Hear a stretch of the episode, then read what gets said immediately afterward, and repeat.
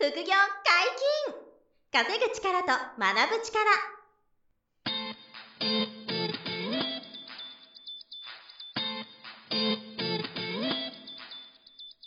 この番組は稼げるようになりたいを叶える副業アカデミーの提供でお送りいたします。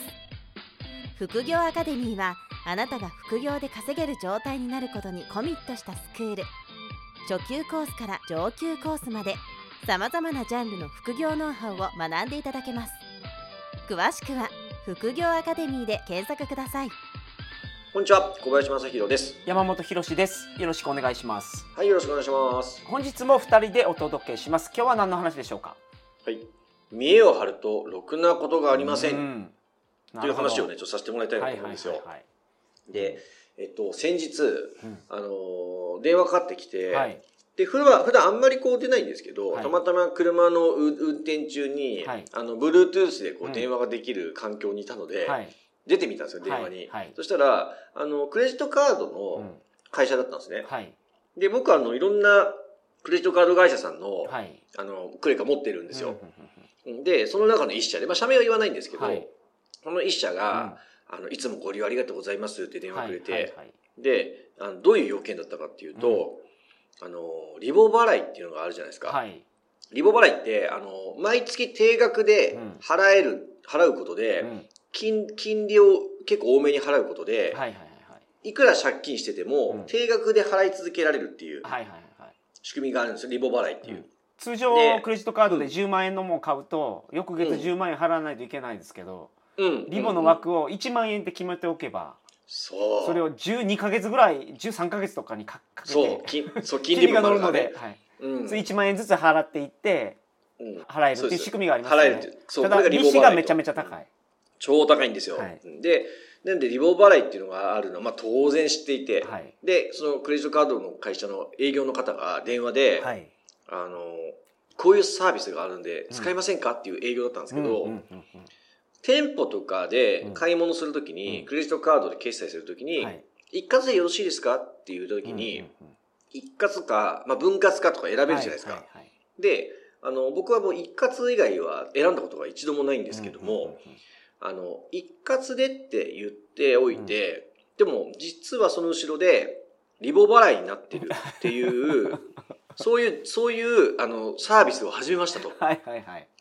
で、あの、そうすることで、うん。えっと、負担が毎月抑えられるんでいかがですか？使いませんか？っていう営業だったんですね。うん。なるほどなるほど。で、僕一瞬意味がわかんなくて、はい。え、店舗で決済するときに一括払いって言ってんのうに、ん。それがリボ払いにするのって何、何か意味があるんですか？って聞いたんですよ。はいはいはいはい。そしたら、いや皆様、リボ払いとか分割っていうのが恥ずかしいケースがあるようで、うんうんうんうんなので、一括払いとおっしゃりたい方が多いんですと。あレジ前では。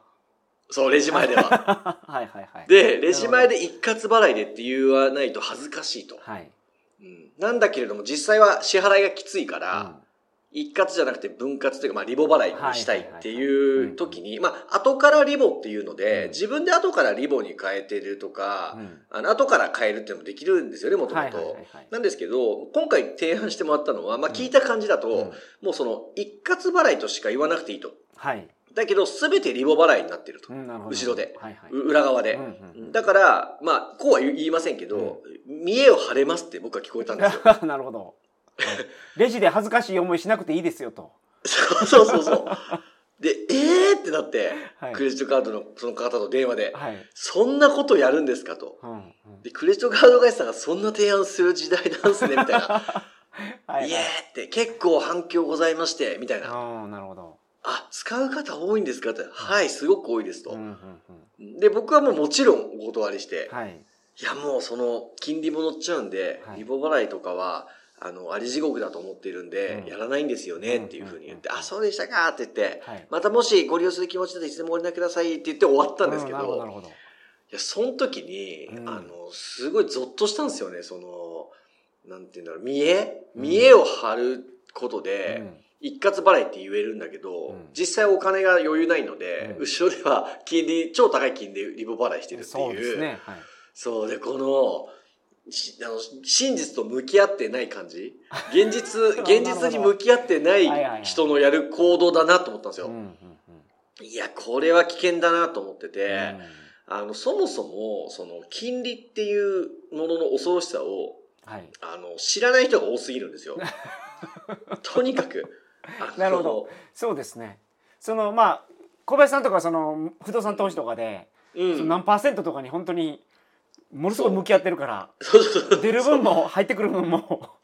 そうなんですよ。はいあの、運用する、こっちは投資して得る方の利子ね。金利は、利子、利子は高い方がいいんですよ。はいあの、運用利子は。ねだけど、こっちが借金しはいて、払うときは逆なんで、はい。この金利っていうのが本当凄まじいものだと。たはいもう結論から言うと、リボ払いなんてしたら、まあ、さっきあり地獄って言っちゃいましたけど、はいあの、相当元本減らないんですよ。あの、そうですね。いつまでもなくならないんですよ、元はい本が。はいなんでかというと、金利がものすごい高いからですはいね。1%、2%じゃないんですよね。はいはい。あの、リボ払いの時って、まあ大体もうこれ使わないからわかんないですけど、まあ低くとも、法定7%、金利8%の。ギリギリうん取ってると思いますよそ。う、十何パーセントじゃないですか。はいはいはい12%とか14%とかサラ金いきますよね。サラ金で適用される一番高い金利が多分適用されてます。そうです。で、それが普通じゃないですか。はい。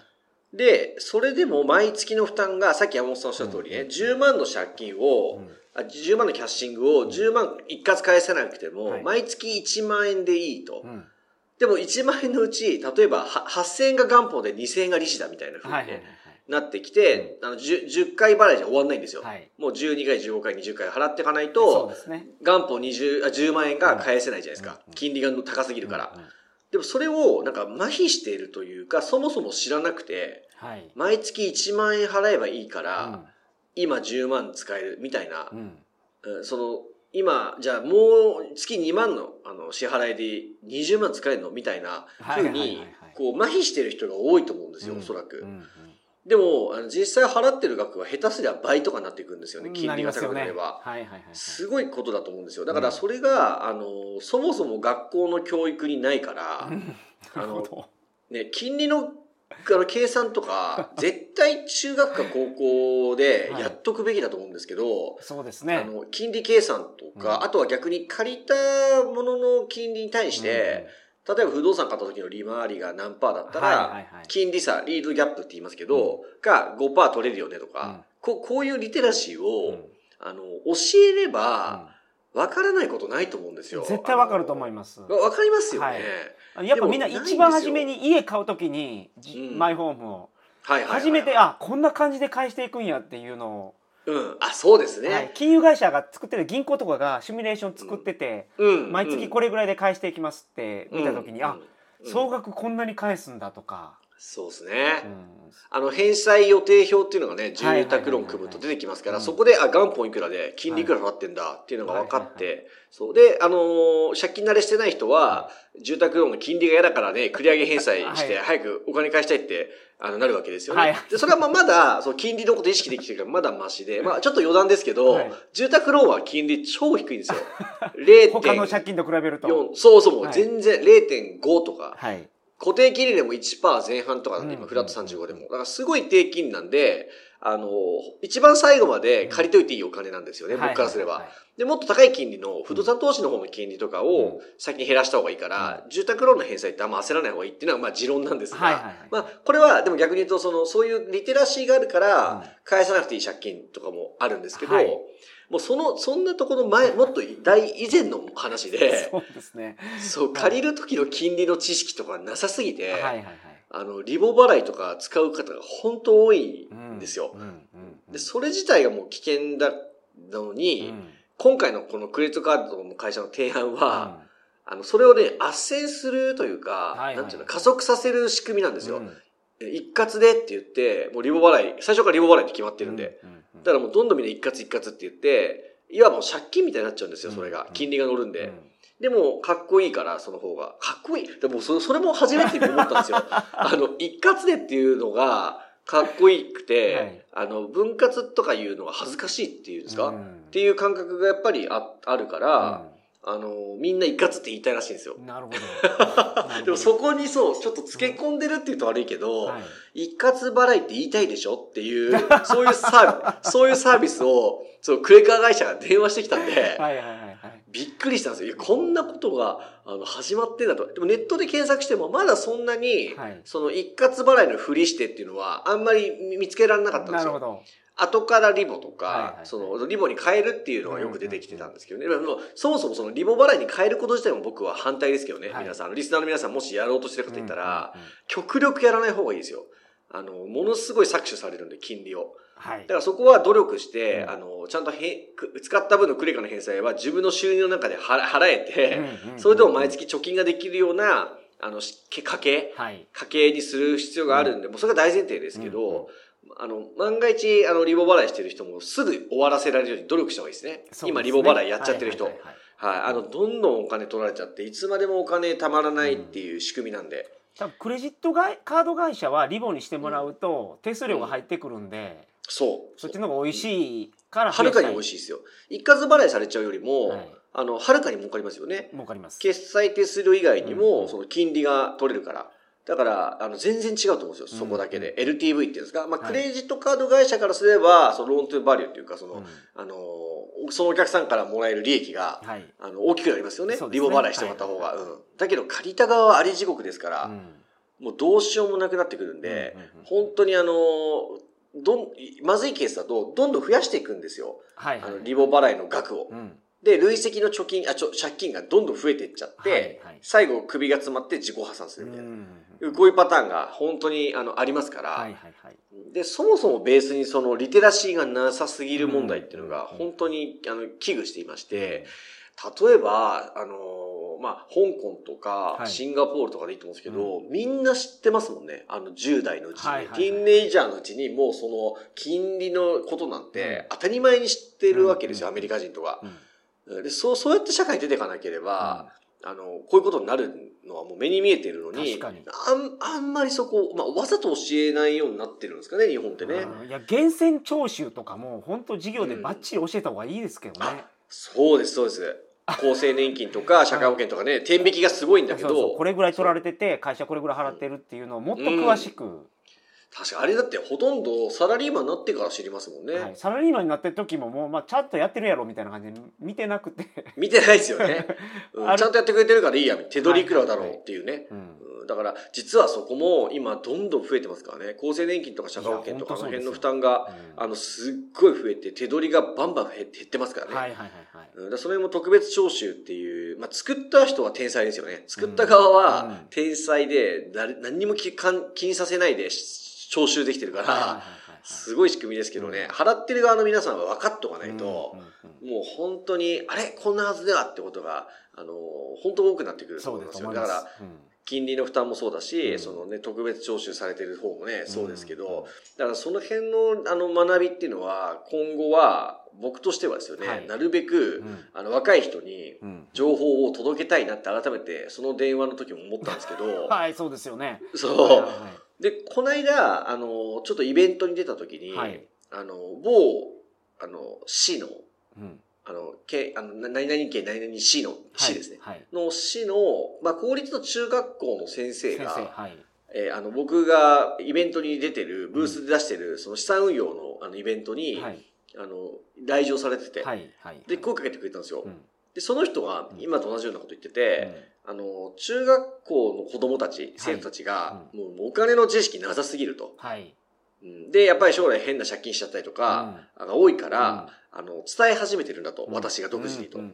で、えっと、中学校の先生って今30人ぐらいいらっしゃるらしいんですよ、その学校が。はいはいで、まずその先生たちもね、リテラシーがないんですって。はい知識がない。なるほどうん、だからもう金利もちんぷんかんぷんだし、うん投資なんてとんでもないんですよ。はいそう。だから、その先生たちに対してね、うまず、その、そのご本人は詳しいんで、はい勉強してるから、うんあの、先生たちたちでね、研修したんですって。はい自分で提案して。だすごい先生ですけどね、うん。そう自分で各先生方に、うん。ちょっと一回金融の勉強しましょう、つって。はい。で、投資信託とかうん。金利とかの説明をして、うん。で、まず投資信託から始めていきましょう。うん。積み立て NISA もあるんでって言ってうん。説明したらしいんですよ。はいはいで、結果、30人中、うん。投資信託を始めたのはが、1名だったらしいんいですよね。なるほど。そう。で、あ、もうダメだって思ったらしいですよ。はい。その、大人たちにうん。今伝えても、うん。もう変われない、変われないと。はいその素地がなさすぎて。だから、子供たちに直接教えなきゃいけないって言って、うんうんうん今生徒たちに、あ当然あの、学校で許可取ってるんですけど、はい。あの、学金融の学びの場を作ってて、あの、IFA っていうその独立系の、うん。あの、富裕層向けの資産運用とかやってる、あ、過去にあの、福井さんって方ね、こはい。のチャンネル出てもらいましたけど、みたいな IFA っていう業種で、あの、資産運用とかのプロ、投資のプロが知り合いにいて、はいその方を中学校にお招きうんしたそうでそれで、あの、もう1学年全体に何百人に講義してもらったっていうのをやってる方なんですよ。うんなるほどで、その方が、そう、僕にも話してほしいって言ってくれてて、今。はいはいそう。で、その中学校でうん僕がそのお金の話させてもらえる可能性があるんですよ。はいはいはいそう。で、いやもうぜひやらせてくださいと。うんこの間、クレカ会社からこんな電話来ましたみたいな。その人にその話したんですよ。はいはいいや、ですよねと。はいはいはいだからもう本当にこん日本の未来やばいんで、うんあの子供たちにそれ伝える、伝えてほしいって言われて、うんうんうんいやもう僕にできることはぜひっつって、はいはいもはいおそらくなんですよ。まだ確定してないですけどね。うんうん今度その、そういう中学校で、そういうお金の基本の話うんとか、あの、どうやってその、収入を、まあ資本主義においてどう、はいはいどうお金を得るかとか、うんうん。どうそのお金を増やすかみたいな、うん。とか資産運用の種類とか、あと、あの、良さそうだけど危ないこととか、はい。そういうのをね、ちょっと僕が、こう、お話しさせてもらえる可能性が出てきててうんそう。まあでもそういうことが、うん。本当必要だよなって、あの、つくづく思いまして。いやそうですね。日本はやっぱり昔からこのラジオでも言ってますけどお金儲けがなんかちょっといやらしいことっていうのが根底にあって教育から多分遠ざけてたと思うんですよ。そうですね。わざと。はい。それだけど海外とかだともうそれが当たり前で繰り込まれるらしくて、小さい時に裏庭でレモネードを近所の人に売るっていうイベントを絶対やるんですって。いいね。でその時うん。に基本的に近所の方なんでそういうイベントのために買ってあげるんですけどそれ全部原料から自分で計算していくら利益が上がったとかもちゃんと親が計算させるんですって。えー、でそれでお金を稼ぐためにはっていう教育を小さい時にその家と近所でやるっていう文化があるけどうん。日本はやっぱりその一番初めに言ったようにそのお金儲けがちょっといやらしいことみたいな、いうん、悪いことって思っそうなんですよ。うん。やっと変わってきたかなと。だから先生がそういうのもやらないのも、はい。ちょっとなんかその後ろめたいことみたいなそう。そうですね。ああのあれが表立ってやることじゃないとかね。そうそう思いまん。す。ね。だから変わらないんですって、はい。もう先生方に言っても。うん。で、先生方が知らないし、はい。だからそういう皆さんが子供たちに教えられることはないって、その、その先生は言ってて、だから変えていかなきゃいけないんだっていうう、ん。すごい志を持たれた方なんですけどね。で僕はもう100% agree だなと思って、もうぜひそういう場でも話させてほしいと思うんですけど、うん。まあ今後もなのでそういうこう、金融リテラシーみたいなところをうん啓蒙させていただきたいというかね、伝えていきたいなっていう気持ちを新たにしたっていうクレカ会社さんの電話だったんですよ。まあそういう話なんですけど、びっくりしたんですよね。はいそんなサービスまで行くんだって。うんで、それやる人が多いって聞いたから、うんちょっとショックだなって、危ないなと思ったんですよ、うん本当に。なるほど。みんなそのリテラシーがないっていうかね、ほんそれがいかに危ないことかっていうのを分かってなさすぎて、もう本当にこう、鐘を鳴らさねばなと思って。まだちょっと力がなさすぎちゃって、うん。もうちょっと伝える力強めなきゃなって今マジ思ってるんですけど。まあリボ払いは計算すると本当にこんなにやばい手数料とか利子取られてるんで分かりますけど、いや、本当に。まあでも仕組み的に考えたらそれはお金取られるって分かるから、なかなか あのリボ払いにしようとは思わないと思うんですけど、うん。ただそういうそのなんか手法の 営業もあると今は。うん、そうですよ。あの、え、電話かけてくるんですから、それやりましょうって。はいはいはいはい。そしたら、助かります。ぜひお願いしますって、そその電話でやるって言ったら、その場で切り替えられちゃうんですよ。うんなるほど。そうすると、一括決済しても全部リボ払いになっちゃうんで、うんうんうんうん恐ろしい仕組みですよ。うん本当に。なるはいほ気をつけてくださいというね、はい意味も込めて、はい。このど。で皆さんも気をつけてください。よろはいしくお願いします。お疲れ様でし。た。副業解禁稼ぐ力と学ぶ力。そろそろお別れのお時間です。お相手は小林正宏と、山本博史でした。さようなら。さよなら。この番組では皆様からのご質問を大募集しております副業に関する疑問質問など副業アカデミーウェブサイトポッドキャストページ内のメールフォームよりお送りくださいませ